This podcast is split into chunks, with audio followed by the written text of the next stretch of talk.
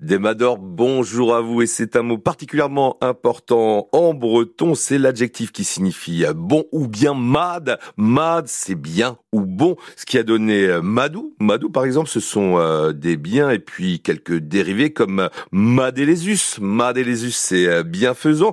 Il y a également divad. Divad, alors là, s'il y a dit devant, c'est que c'est mauvais. Madélés, madélés, c'est bonté. Il y a également madobérour. Madobérour, ce qui est un bienfaiteur ou euh, quelques composés comme Mahamad. Mahamad, ça c'est bien, c'est bon marché. Elmad, Elmad, c'est l'ange gardien, l'el, et en breton c'est l'ange.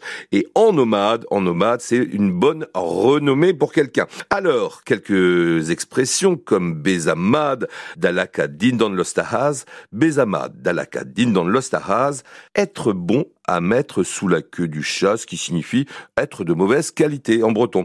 Bezamad, Evel Tambara, en revanche, Bezamad, Evel Tambara, c'est être bon comme un morceau de pain être bon envers les autres en parlant de quelqu'un. Et pour terminer, un petit proverbe. Madabuan ninked unan, madabuan ninked unan. Bien et vite ne sont pas un, ce qui correspond à ne sont pas la même chose. On peut pas faire les deux. Euh, ou alors, mad abuan ninked unan. Bien et vite ne sont pas un.